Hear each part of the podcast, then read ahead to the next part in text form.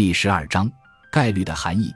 概率是一个历史悠久的概念，但也是一个让人挠头、颇有争议的概念。早在1954年，一所顶级统计学院的创始人伦纳德·基米萨维奇就曾经说过：“至于概率是什么，自巴别塔事件以来，很少有像他这么分歧大和、难以沟通的概念。”幸运的是，自那以后，情况有所改善了。现在的科学家和统计学家们都认识到，概率有很多种。不过，由于人们仍然在使用这个词，因此出现混淆的情形在所难免。在专业性的讨论中，人们通常会在其之前加上限定性的形容词，比如推断概率、主观概率、逻辑概率等等，这样能更准确地表达其含义。稍后我会介绍不同类型的概率。人们很容易把概率和其他关系密切的概念相混淆，包括几率、不确定性、随机性、偶然性、运气、幸运、命运、侥幸、风险、危险、可能性、不可预测性、倾向性和意外等。其他一些概念的含义也与概率相似，比如怀疑、可信度、信心、合理性和可能性，以及无知和混乱。probable 一词与 approve。Provable 和 approbation 源自同一个拉丁语词根，最初都具有测试或证实的意思。爱德华·吉本在《罗马帝国衰亡史》所写的即是明证。他写道：“按鲁菲努斯的说法，根据条约的规定，要立即供应粮食。西奥多里特认为波斯人忠实地履行了这一义务，这可能是事实，但无疑是假的。从这个例子中，我们也可以看出，自吉本时代以来。”这个词的含义发生了巨大的变化。现在，probable 一词的意思是可能的，与无疑是假的意思完全相反。安托万·阿尔诺和皮埃尔·尼科尔在一六六二年出版的《逻辑或思维的艺术》一书中批判了或然论原则。按照这一原则，人们在评判事物时应当诉诸权威。这本书还是最早使用现代意义上的“概率”一词的著述。从这本书中。我们可以看出真理观是如何从中世纪的诉诸权威转变为诉诸科学证据的。我把事件发生的概率定义为事件可能发生的程度或者相信事件可能发生的强度。他们都强调了事件发生的不确定性，并传达出了这样的意思：大概率事件极有可能发生，小概率事件不大可能发生。程度和强度两个词均表明，概率是可以衡量的。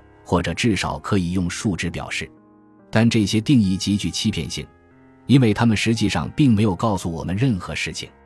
可能一词不好把握，不同的表述只是同一反复，没什么参考价值。因此，我们需要进行深入的探究。用数字描述某一事物时，我们享有一定的自由。比如，在描述身高时，我们可以选择以英寸做单位，也可以选择以厘米做单位。为了消除概率表达中的模糊性，科学家将概率值限定在了零到一之间。零对应不可能发生的事件，任何事件其发生的概率都不可能小于其绝不可能发生的概率，因此概率值不可能小于零。同理，一对应必定会发生的事件，任何事件其发生的概率都不可能大于其一定会发生的概率，因此概率值不可能大于一。一定会发生的事件很无趣，你所能做的就是等待它们发生；绝不可能发生的事件也是如此，你所能做的就是坦然接受它们不可能发生的事实。具有不确定性的事件才是有趣的，它们有可能发生，也有可能不发生，我们无法确定。可能发生也可能不发生的事件，其发生的概率介于零和一之间，概率值越小，事件发生的可能性就越小。概率值越接近一，事件发生的可能性就越大。在这本书中，我们关注的是极不可能发生的事件，也就是概率值非常接近于零，但又不等于零的事件。这种极不可能发生的事件徘徊在不可能发生和可能发生的边界。不过，它们真的非常有趣。另一种表达概率值的方法是几率。在赌博、体育和金融领域，这个词常被提及。它只不过是概率的另一种表达方式而已。事实上，确定几率的方法有好几种，其中最简单的是计算概率的比率。我错过火车的几率就是我错过火车的概率与我没有错过火车的概率的比率。你打出本垒打的几率就是你打出本垒打的概率与你没有打出的概率的比率。如果一个事件绝不可能发生，那么其发生的几率也就为零；如果一个事件确定会发生，那么它发生的几率就是无穷大。可以用几率表达的事件，肯定也可以用概率表达。科学家们喜欢使用概率而不是几率，不过后者在某些医学领域倒是很常见。人们也常用“机会”一词代替概率。从技术上讲，事件出现的机会与该事件的概率相同，但机会通常被用在不太正式的场合，也很少与数值相关联。比如，我们谈论下雨的可能性时会用到机会。运气是暗示了结果好坏的概率。当不大可能发生的倒霉事件发生时，我们就说运气不好，比如遭遇车祸，在大晴天出门却突然被阵雨所困，被雷劈中等。一个人横穿有十二条车道的高速公路时被车撞倒，我们不会认为他是不幸的。但是，若他在静谧的乡村小道上被车撞了，我们很可能会这么说。当不大可能发生的好事发生在我们身上时，我们就会说自己很幸运，而幸运本身也是一个与概率密切相关的词。有些人可能幸运地中了奖，有些人可能不幸地在错误的时间出现在了错误的地方。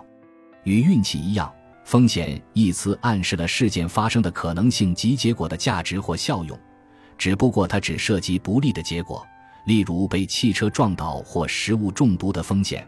我们通常不会说考试及隔或买彩票中奖的风险。随机性是另一个与概率关系密切的概念。令人困惑的是，在不同的领域里，其含义既有不同也有重合。在统计学中，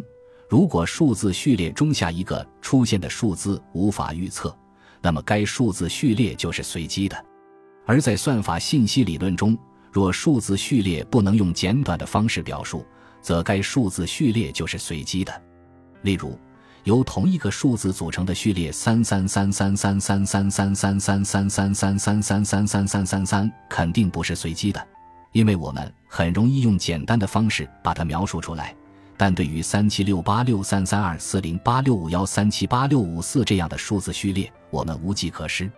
在这里，我还应该提到“混沌”一词，因为它也与随机性有关。如果我们完全了解混沌系统的初始值以及它随时间演化的规律，我们就可以预测它生成的数字序列。